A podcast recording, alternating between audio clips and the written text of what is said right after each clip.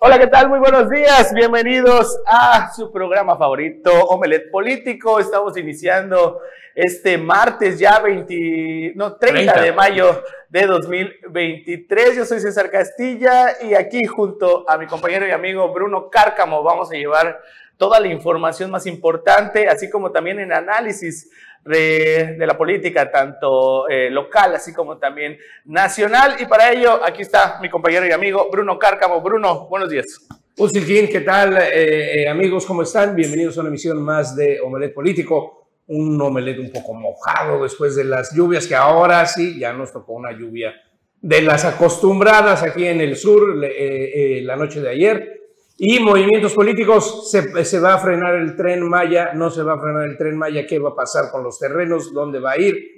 Eso y más ahorita, pero comencemos por las afectaciones en nuestra capital, César, de anoche. Así es, eh, Bruno, eh, de nueva cuenta, eh, se deja sentir una pues, tormenta eléctrica que vino a, dejar afectaciones aquí en la capital del estado. Ahí tenemos algunas imágenes de cómo estuvo la capital durante la noche de ayer. Se activó lo que es eh, un operativo por parte de las autoridades del municipio de Otompe Blanco. También ahí estuvieron elementos de bomberos y protección civil municipal. Ellos fueron los que atendieron esta situación. Hubo apagones en diversas colonias de esta ciudad capital, incluso eh, una de las colonias más grandes, la Adolfo López Mateos, todavía hoy por la mañana continuaba con una afectación por falta de energía eléctrica. Estas son imágenes eh, y agradezco también a nuestro compañero eh, reportero Abraham Cobo, quien nos hizo llegar este, esta estas imágenes que fueron captadas ayer ya por la noche, a eso de las 11,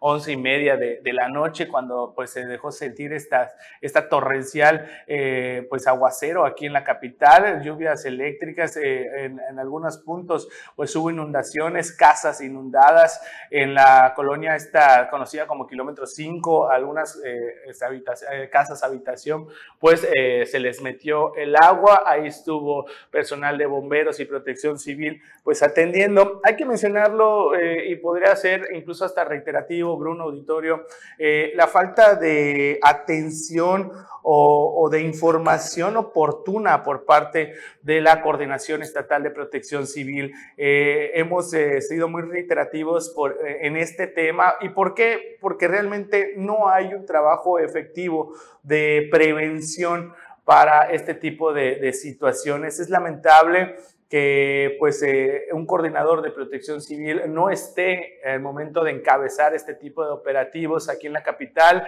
Hemos eh, tenido coordinadores anteriormente, recuerdo eh, con mucho afecto también a Adrián, Adrián Martínez, que estuvo en su momento también en la coordinación de protección civil, que lo veíamos siempre encabezando estos operativos, independientemente el día, el lugar, incluso también la hora en, en la actual administración no tenemos un, representante de, la Coordinación de Protección Civil que pueda atender o incluso también prevenir este tipo de situaciones. Eh, el trabajo de Guillermo Núñez Leal, la verdad, ha sido eh, de lo más deficiente y no solo lo digo yo, es una percepción que se tiene por los mismos ciudadanos. Eh, afortunadamente, pues no hay vidas que lamentar, pero sí, pues daños en diferentes puntos de aquí de la capital del estado, inundaciones, hubo más de 28 puntos eh, donde se hubo inundaciones, ya fueron atendidas, personal de bomberos hizo el trabajo de desasolve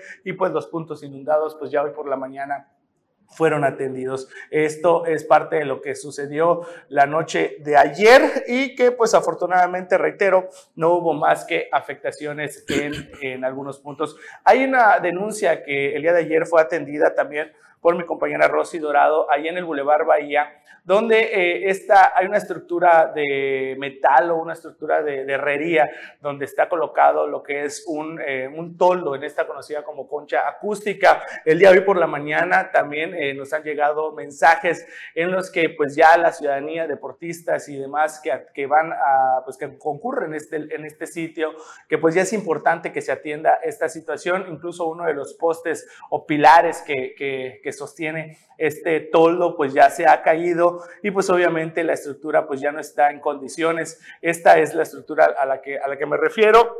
esto, eh, estas fueron las, las afectaciones que tuvo la, la tormenta de la semana pasada, el momento en el que se tiró esta o cayó más bien esta, este, este poste y pues obviamente los demás pues no deben de estar pues, eh, eh, pues de otra manera, ¿no? Podría estar iguales que también pues ya corre pues un peligro la gente que pues atiende o, va a visitar este lugar, Bruno.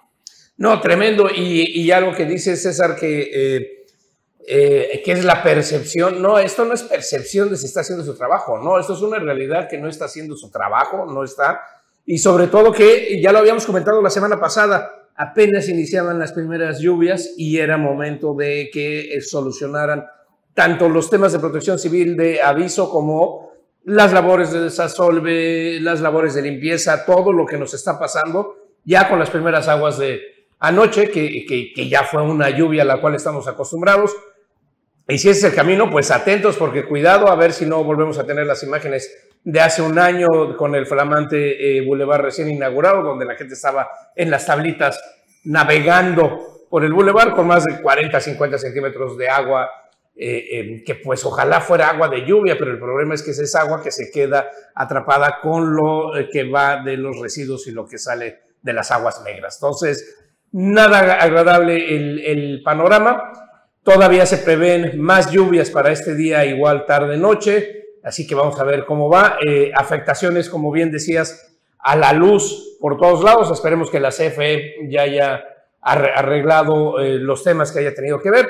Sobre todo los vientos, los vientos es lo que está haciendo mucho más daño. Ahí, vemos cómo tiraron los postes y eso pues todavía no tenemos una tormenta eh, fuerte o una tormenta que tenga que haber un aviso de alerta de algún tipo de semáforo. Fíjate, Bruno, auditorio, las afectaciones del día de ayer, toda la parte eh, donde vi un servidor, la parte de, de Ciancán, Ciancán 3, eh, incluso también por parte de Pacto Obrero, antes de que, se dejara venir lo que es esta, esta tormenta, ya eh, hubo incluso hasta unos tres o cuatro apagones que no tardaban más de cinco segundos, pero esto también está teniendo afectaciones en lo que son los aparatos electrodomésticos, algo está sucediendo también en, el interior de la CFE o lo que está sucediendo en, las, en el mantenimiento para las, eh, estas líneas de, de, energía o que abastecen de energía eléctrica a la capital del estado, que pues sí ha habido varias afectaciones y lo grave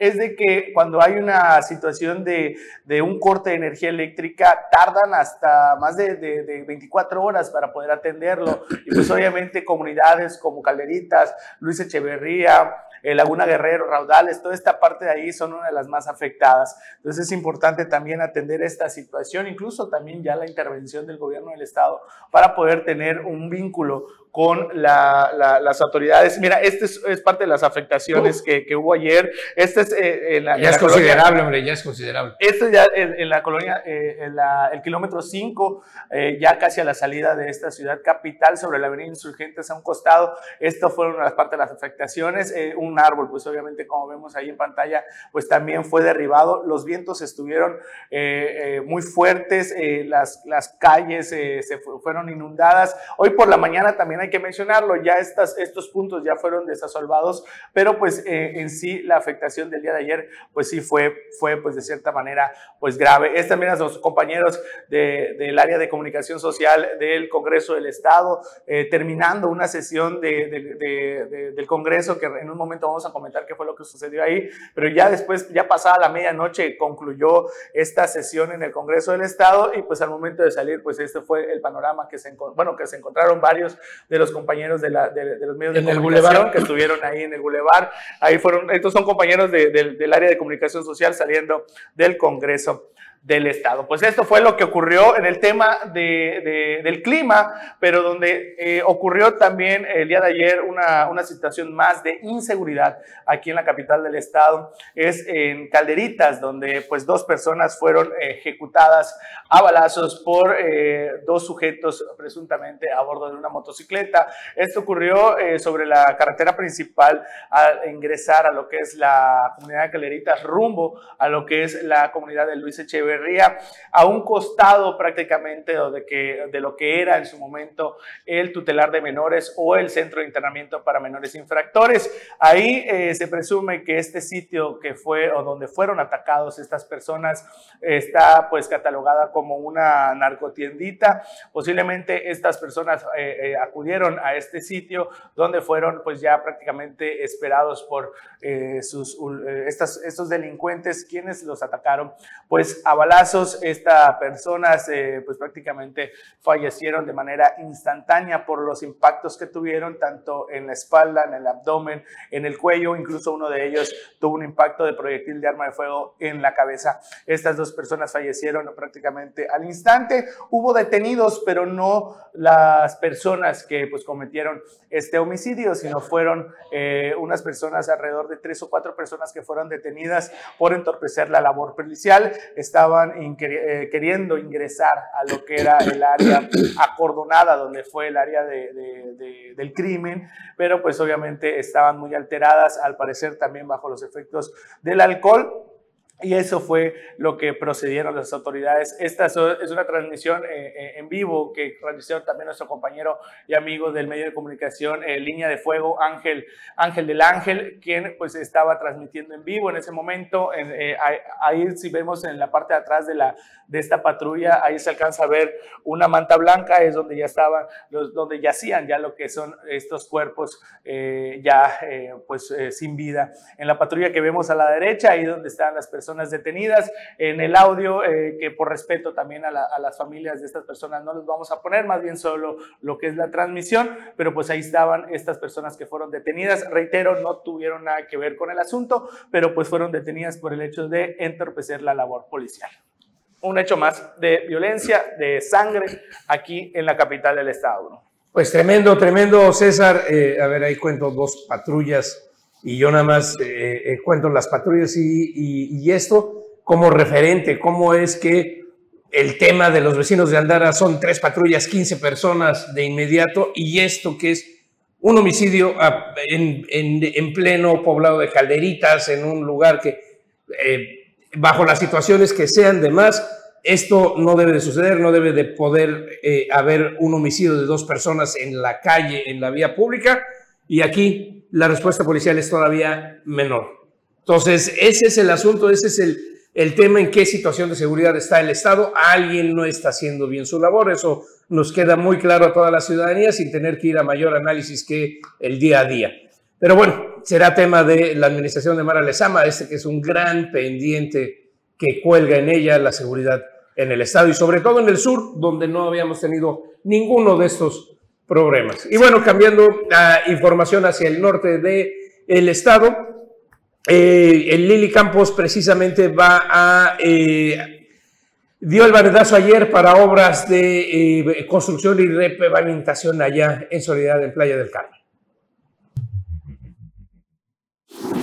Con más de 24 millones de pesos, la presidenta municipal Lili Campos responde una añeja petición de la ciudadanía al dar el banderazo de obras de pavimentación de la avenida 115 entre Paseo Central y Avenida Constituyentes con la que serán beneficiados 333.400 habitantes. Lili Campos destacó que en esta obra se sigue fortaleciendo, modernizando y renovando el municipio. Hoy Solidaridad se ha destacado por ser el número uno de los municipios más visitados en Quintana Roo. Por ello es que tenemos que seguir haciendo este trabajo y siga creciendo con servicios dignos, precisó la edil. Quiero informarles que para este año 2023 se tiene presupuestado 42 obras más, por lo que aún queda presupuesto el cual será asignado de acuerdo a las necesidades de la sociedad, comentó. Por su parte, la secretaria de Infraestructura y Obras Públicas, Teresita Flota, dijo que el tramo más dañado es el que va de norte a sur, pero el otro tramo de sur a norte también será repavimentado una vez que se concluya el primer tramo. Añadió que esta es una de las primeras obras a ejecutar en este 2023, una repavimentación de carpeta de concreto asfáltico de 7 centímetros de espesor en 15.374 metros cuadrados a lo largo de 970 metros con ciclopista, lo que permitirá hacer una avenida inclusiva con señalización horizontal y vertical para dar mayor seguridad al peatón. Además, también contará con pozo de absorción.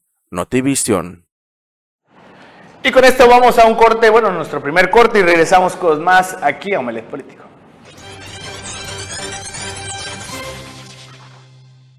Y ya estamos de regreso aquí a Omelet Político y llegan refuerzos. El profe de la información ya está aquí con nosotros, Anuar Moguel. Anuar, buenos días. ¿Qué tal? Muy buenos días, mi estimado César. Buenos días, Bruno. Buenos días a todo el público de Omelet Político.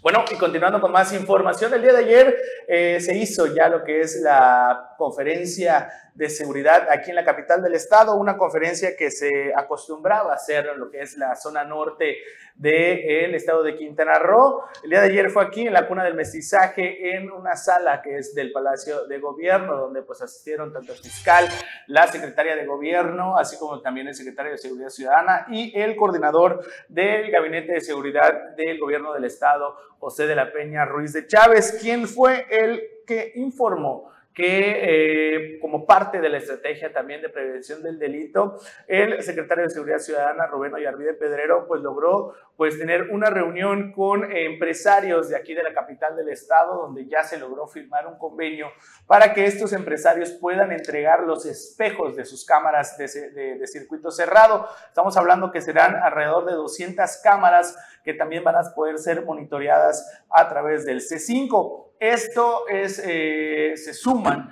a las 80 cámaras que ya le pertenecían a la Secretaría de Seguridad Ciudadana que estaban instaladas aquí en la capital del estado.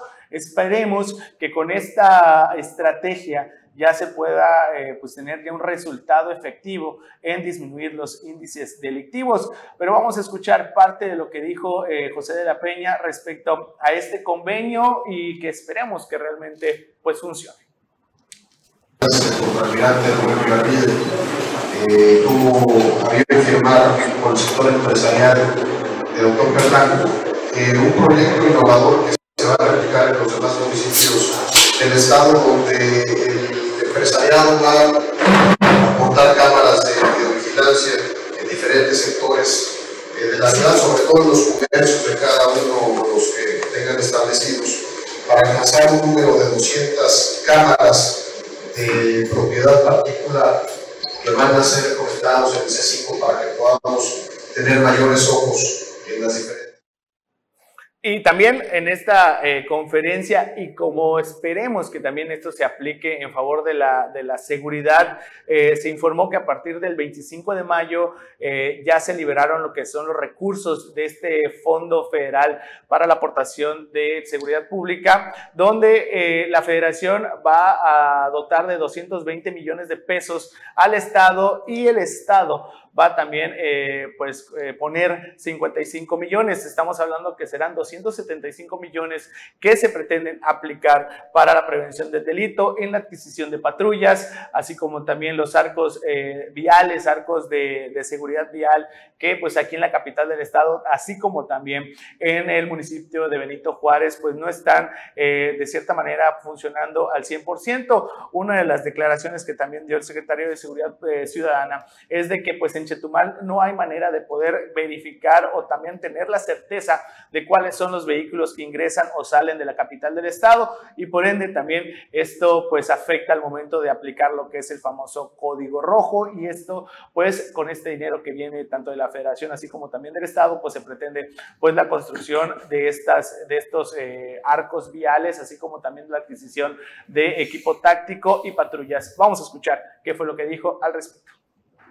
importante hacer mención del Fondo de Aportaciones para la Seguridad Pública. El día 25 de mayo se hizo una publicación ya en la que van a empezar a fluir los recursos federales por el orden de los 275 millones de pesos, una gestión que hizo nuestra gobernadora Mara Lezama, eh, una cantidad que afortunadamente fue incrementada, son 220 millones de pesos que vienen por parte de la federación, y si no, perdón, 200, sí son 220 millones de pesos, 55 millones de pesos que aporta el Estado, cantidad que va a ser destinada igualmente al fortalecimiento de pues ahí está, esperemos que pues sí se haga, que se aplique y pues ya los índices delictivos pues disminuyan. El día de ayer igual por la noche una, en una, se situación incluso hasta macabra. Se dejaron ahí este, tres cabezas humanas en Cancún con una lona afuera de la guarnición militar, una, pues, una situación incluso hasta de burla por parte de la delincuencia.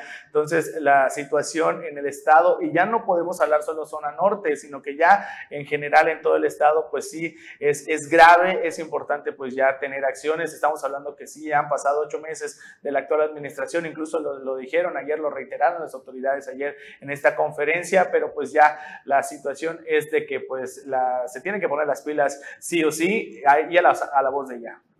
El tema de la seguridad es eh, el gran tema. El gran tema es una además de las deudas principales de, de, este gobierno federal. O sea, si hablamos del balance de Andrés Manuel López Obrador, que mantiene una popularidad enorme, ayer estábamos platicando de, de que aquí en Chetumal sale arriba del 80%. Es el segundo municipio, Tompe Blanco, donde tiene mayor aceptación el presidente. Bueno, no se quita hablando de las cosas buenas ni demás, pero una de las grandes deudas de la administración federal, primeramente a nivel nacional, es el tema de la seguridad y ni se diga aquí en el Estado, ¿no? Es eh, de las herencias que dejó la administración anterior que no se resolvieron, que no se pudo controlar, que vivió un incremento el tema de la violencia en la administración de Carlos Joaquín y que definitivamente desde que llega esta administración de Mara Lezama, desde el principio es el problema número uno a atender. La cosa es que no es un tema sencillo, es un tema que requiere recursos, requiere políticas públicas sobre todo y, requiere tiempo porque no es a, corto plazo. Lo que sí urgen acciones para disuadir y para combatir la impunidad y pues estamos viendo ahí lo que, lo que señalan. Pero de repente, pues eh, estas acciones, eh, César, Bruno, pues quedan de lado cuando ves todo el demás esquema, porque parte importante para combatir la criminalidad tiene que ver con las sanciones, con el castigo, con la, idea de que impunidad. Exactamente, que no hay impunidad. Que el criminal diga, híjole, tengo un alto riesgo de llegar a la cárcel o de ser castigado por que esta me pase algo. Y eso es lo que no pasa en, en nuestro estado y en nuestro país. No hay un andamiaje legal para que el delincuente sienta que, que hay hay un andamiaje legal y eh, a la inversa, ¿no? Y ahí hay grandes documentales este, por todos lados que se han hecho y mucho trabajo de investigación en donde eh, muchos de los que están en la cárcel son personas inocentes que por indebido proceso, indebido o no debido, indebido proceso, están allá adentro, mientras que precisamente los culpables, quienes deberían estar pagando su deuda con la sociedad, andan haciendo lo mismo y, es que, y contentos sin ningún problema. Te pongo un tema que comentaba justamente en la mañana en otro espacio, ¿no? Y creo que ahí se hizo la pregunta en el Gabinete de Seguridad al fiscal le preguntaron pues sobre el tema de estos grupos de prestamistas, usureros gota a gota, que no solamente se dedican a la usura, sino la hacen de una manera pues el cobro criminal, ¿no? Delincuencial. Y a pesar de que aquí en Chetumal tú ves la operación abierta, sin, es más, abre un negocio, en segundos te están cayendo para ofrecerte eh, préstamos y, lo que sea. Lo, de inmediato, todos vemos dónde cobran, dónde se mueven y demás pues el fiscal dice que pues no hay denuncias de la gente. Que no, puede, hacer, se puede hacer nada porque no hay denuncias, ¿no?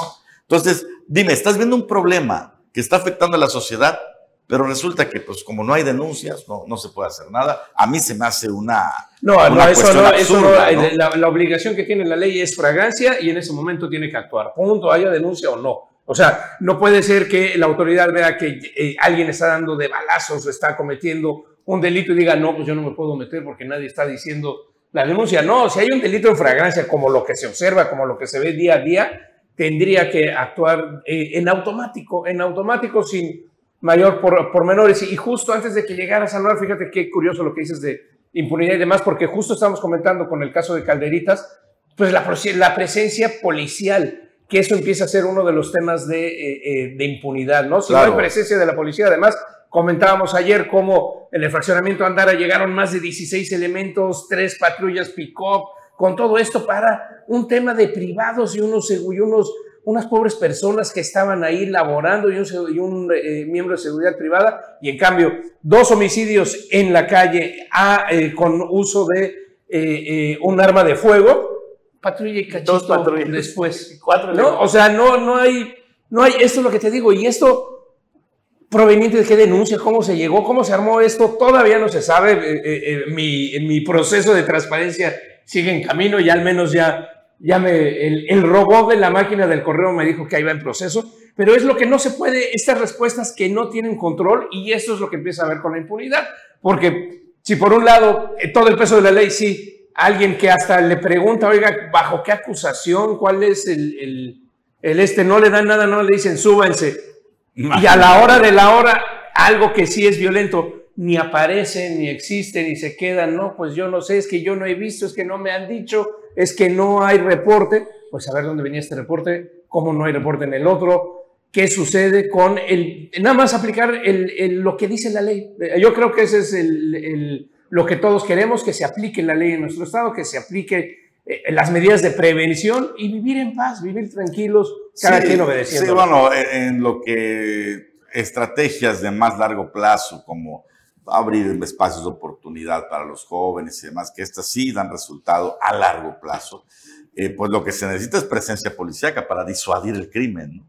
Cuando menos. Bueno, la, acción, la, acción, contundente que tomó eh, eh, parte del gobierno también de, del municipio de Benito Juárez creo que no ha funcionado el cancelarlos estos conciertos de, de música que realmente eh, en una opinión personal realmente una, una acción de, de, lo más absurda pero pues al final de cuentas es parte de lo que pues estas autoridades pues están tomando en cuenta pero realmente es una acción que, que mucha gente vio incluso hasta, hasta tonta, ¿no? Que, que cancelando música o conciertos pudieran disminuir los índices delictivos y pues la situación sigue siendo igual, siendo o habiendo eh, este tipo a de... A ver, yo te, yo, te, yo te diría que no los cancelen, pero a cambio de eso, un proceso de seguridad y gente presente ahí en, en la entrada, no nada más de esos conciertos, de cualquier tipo de conciertos y buscar eh, que, que nadie entre con, con armas, ¿no? Oigan, ¿y qué saben del gran rumor de José de la Peña como nuestro siguiente fiscal que por todos lados anda? Pues sigue rumorándose, pero pues no, no se ve todavía eh, eh, en firme la cosa, ¿no? No, todavía. Ahí estaba Oscar, Montes, de Oca. Sigue firme hasta el momento, ayer lo vimos ahí. Bueno, no sé si firme, porque la, firmeza no lo sabemos, eso solo está en la mente de, de, quienes mandan, ¿no? Porque la firmeza, mañana te pueden decir, Bruno, ya no, y se acabó lo, lo firme que estás. Así que no sabemos en qué momento el rumor sigue, pero pues quién sabe. Pero bueno, vámonos hasta nuestro segundo corto y regresamos con más aquí a Omelet Político.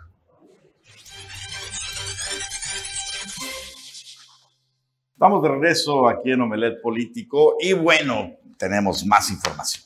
Así es, vámonos hasta el municipio de Tulum, donde pues el día de ayer fue eh, su aniversario número 15 de este municipio, donde pues se cerró con broche de oro parte de las celebraciones y fueron los Ángeles Azules quienes amenizaron esta celebración. Vamos a ver.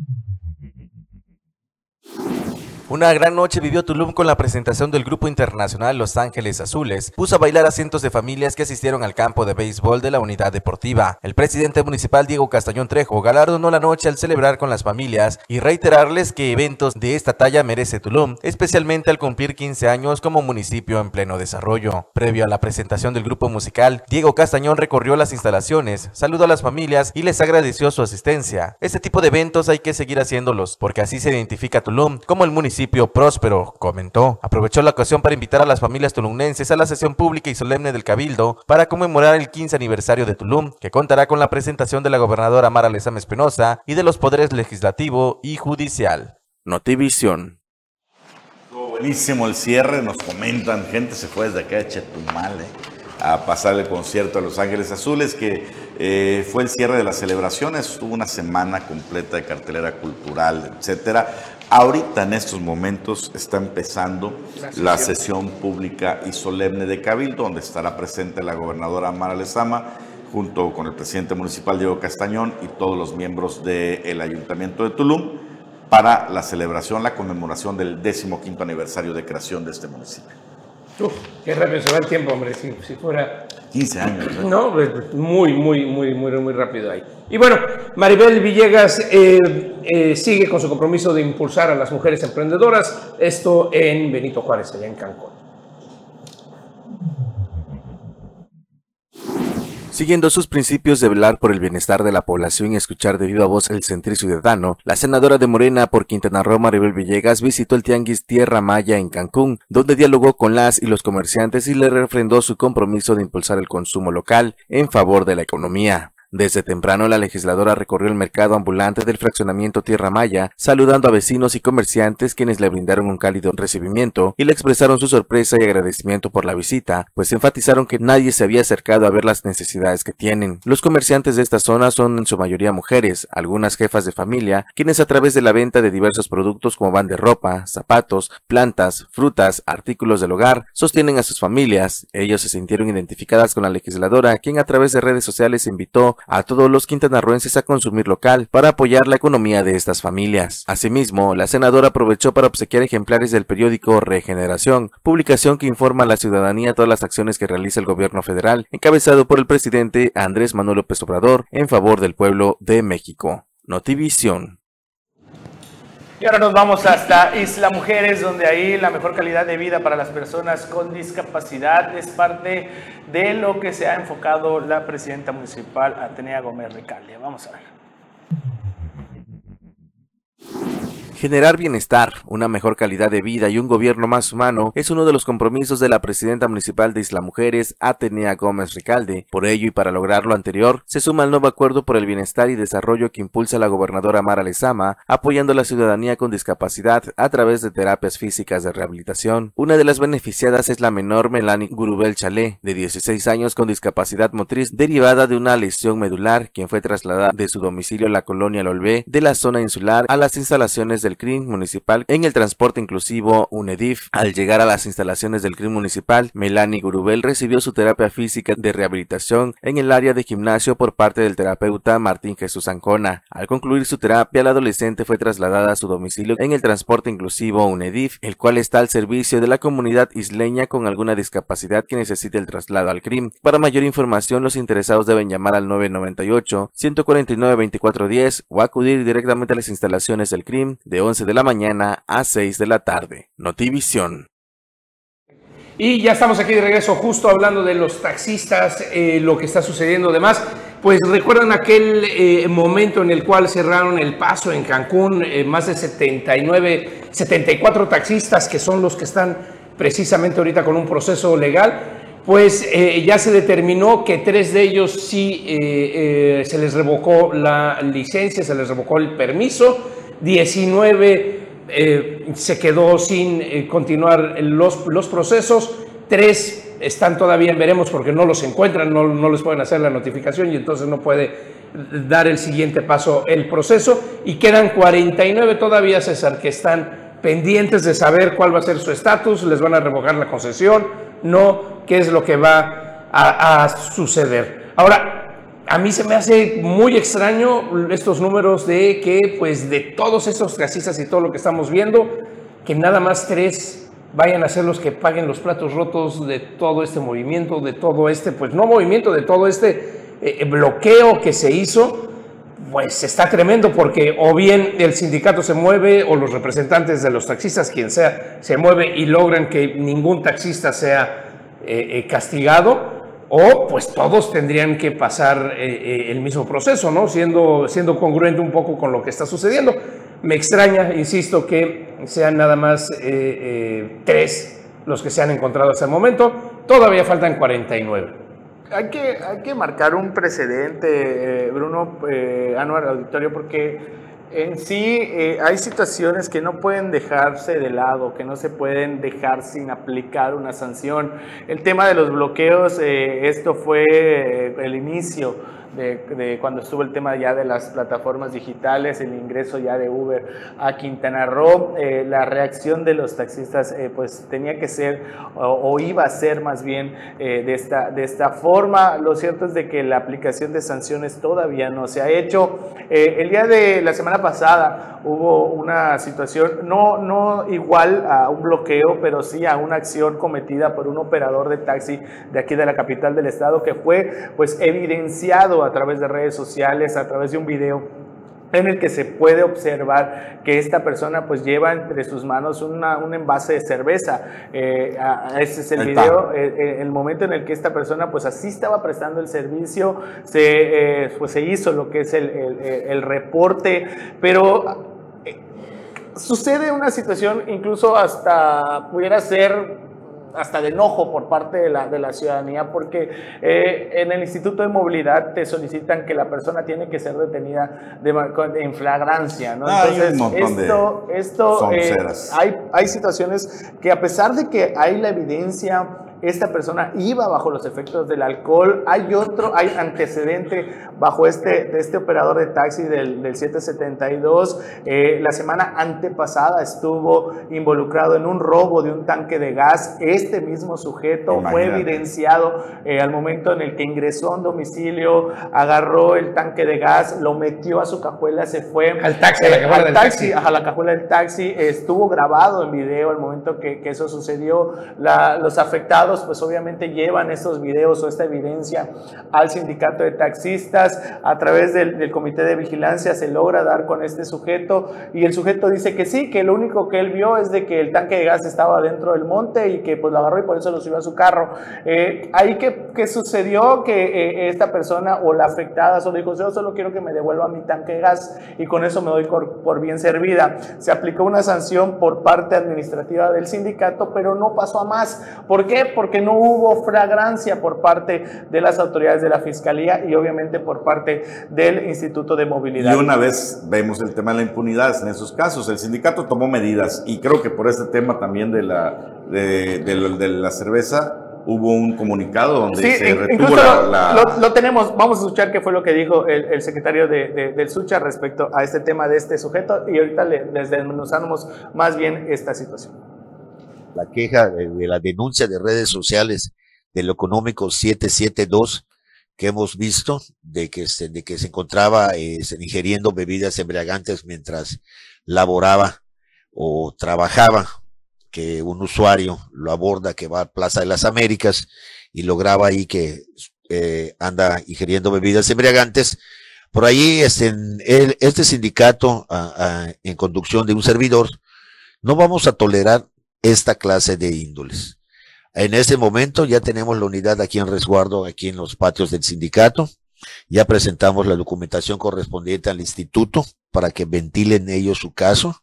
Nosotros como sindicato, por lo pronto, este compañero no va a poder trabajar, la unidad no va a salir a circular. Este, ya le hicimos del conocimiento al socio concesionario. Desafortunadamente en estos momentos está fuera de la ciudad. Mientras tanto, este operador está suspendido en sus labores hasta que no se arregle su situación.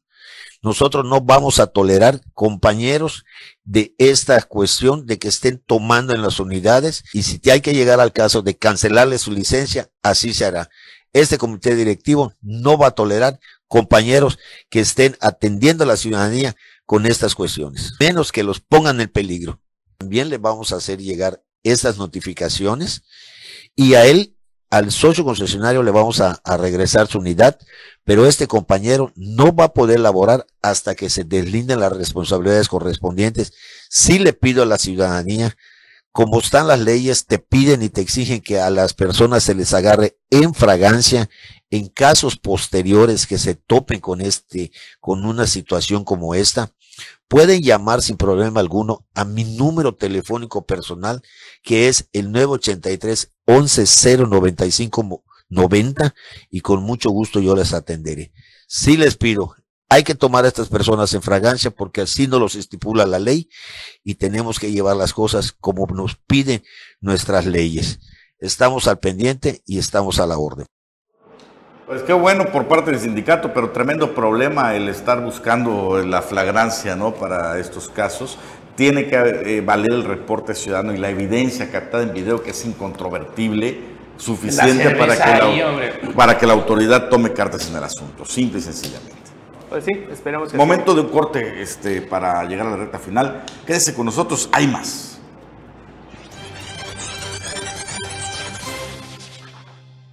Y bien, estamos de vuelta. Oigan, eh, pues ayer usted vivió eh, gran parte de Quintana Roo, aquí en la capital del estado. una fuerte tormentita ahí por la noche, afortunadamente fue por la noche, este, que ha ocasionado muchos problemas hoy con el tema de la electricidad, muchas comunidades, partes de Chetumal también que no tienen luz. ¿Y por qué les comento esto? Porque eh, la Conagua hace unos minutos acaba de eh, reportar que seguirán las lluvias intensas en Quintana Roo y Yucatán y muy fuertes en Campeche y Chiapas.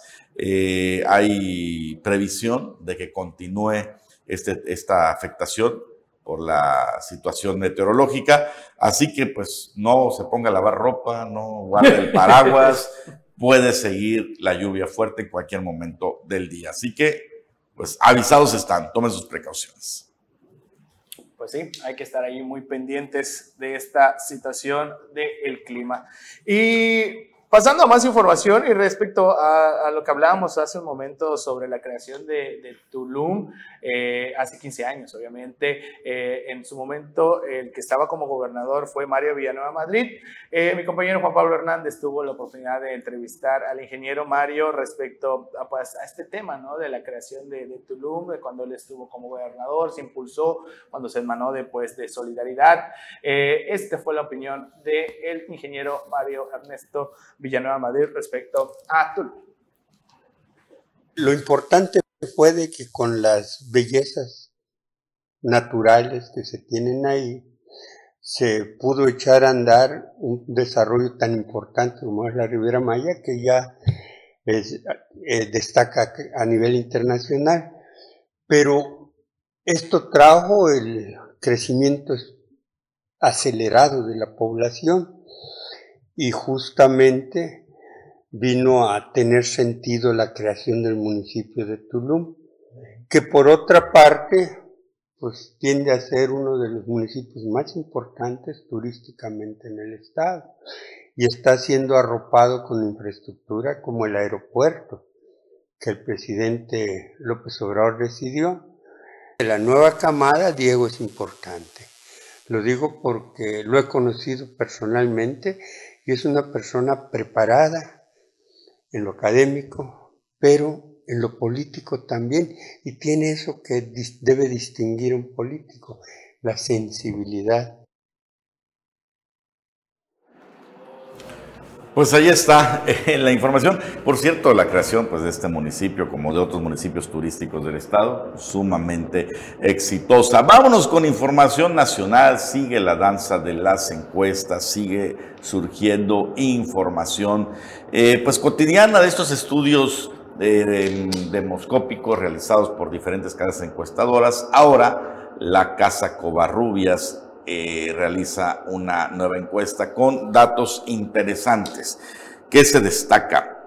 número uno, la popularidad del presidente, eh, que ha aumentado de enero a la fecha de manera importante, cosa que llama la atención, porque estamos hablando justamente de la recta final de su gobierno y que se supone que es cuando tienen mayor desgaste. Bueno, la Casa Covarrubias y Asociados señala que el presidente de la República tiene una aprobación del 79% a nivel nacional. Más fuerte que cuando empezó. Un crecimiento de 14% de enero a la fecha. No, y mucho más fuerte que te, te, comento que lo de 2018 es, es, es, caso, es caso inaudito, ¿no? Eh, porque sí, eh, debería de ir hacia la baja eh, por el desgaste normal de estar siempre en la administración y demás, pues no todo se puede hacer de la mejor manera y eso debería de ir, por ejemplo, para estas alturas Peña Nieto, si no me equivoco, andaba por abajo del 40%. Sí, no, no, yo creo que el tantos, ¿no? Y en este mismo estudio, bueno, dice, por su parte destaca ahí los números de Claudia Sheinbaum, la jefa de gobierno y corcholata eh, para la presidencia del 2024, que ubica su intención de voto para la presidencia de la República en un 49%, lo que le representa un crecimiento del 6% frente al pasado mes de marzo y un total de 9% frente al mes de enero de 2023. Según eh, estos ejercicios que hizo Covarrubias, una eventual alianza Morena Verde PT con Claudia Sheinbaum a la cabeza tiene actualmente, según este estudio, una intención del voto del 60%, mientras que una eventual alianza de PAN PRI PRD con sus diferentes candidatos, el que salió con mayor puntaje, fíjate, fue Santiago Krill con un 18% en la intención de voto. Movimiento Ciudadano que va por la libre, máximo su personaje más posicionado, 5% en la intención de voto. Bueno, pues ahí está la, le insistimos, esta realidad que se ve cada vez más, más clara en, en, en general. Ahora, siempre hay un número importante no como antes. ¿eh? El número de los indecisos. Siempre se había dicho el número de los indecisos puede cambiar o no una elección. Con estos números, con un Morena con posibilidades de tener arriba del 50%, ni los indecisos son factor. No. En este ejercicio el número de indecisos son 17% que todavía no saben por quién votarían. No, con, eso aún así, eh, eh, si le sumamos todos a la, a la oposición, se quedan todavía por abajo del 60%, apenas llegarían al 40, 42, 43%, así que muy por abajo de las intenciones en ese momento. Ahora, lo interesante, Anuar, eh, eh, por un lado, el, ejercicio para la presidencia, pero realmente el ejercicio fuerte, igual que aquí en el Estado, es las diputaciones. ¿Quién se va a quedar el control del Congreso, de los diputados, en el caso federal y senadores? ¿Quién se va a quedar con el Congreso estatal aquí para el próximo, eh, eh, la próxima elección y no le pinta fácil la Mara Lezama, que parece que no se quedaría con tantos representantes de Morena como tiene ahora. Pues sí, eh, esa es la, la situación que se, que se ve, pues vamos a ver, ¿no? Lo que sí es que esa fortaleza que en los ejercicios de encuestas se ve para Claudia Sheinbaum, pues ya se refleja en los estados. Ayer platicaba Carlos Pérez Zarra que este domingo en Bacalar, pues ya el presidente municipal se sumó de lleno a esta causa. Realizaron ahí un evento a favor de Claudia. Lo estaremos viendo esto mismo replicado en prácticamente todos los municipios del estado. El que le sigue es Marcelo Ebrard, de lejitos, según, según las encuestas, pero también con una fortaleza interesante, aunque pues puede pasar cualquier cosa, ¿no? Finalmente aquí el presidente es el que decide. Eh, esa va a ser la encuesta última. Y hablando del presidente, y antes de que nos vayamos, pues eh, un juez federal en Yucatán otorgó un amparo para que ya no se corte nada de árboles ni nada de selva en los tramos 3, 4, 5 y 6, o sea, prácticamente la totalidad de lo que está en construcción ahorita del tren Maya.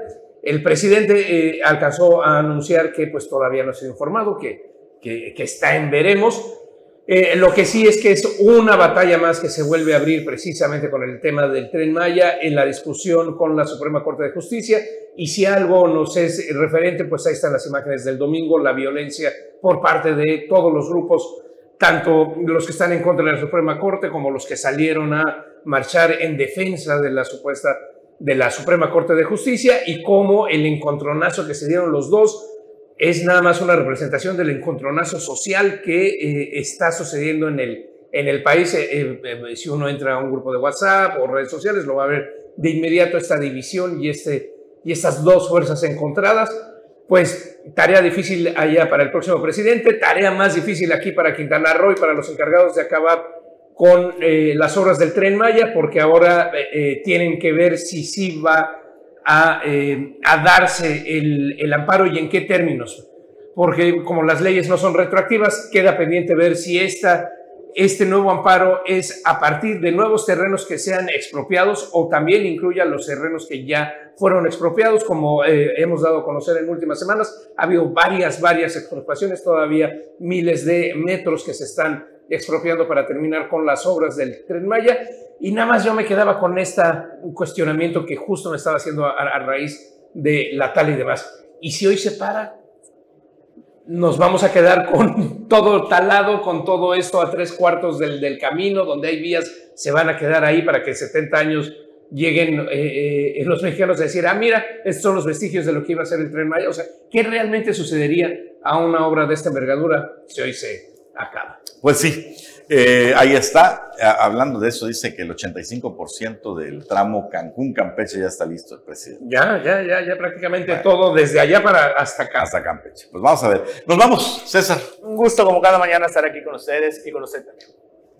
Nos vemos hasta mañana. Hasta mañana, no se pierdan el político.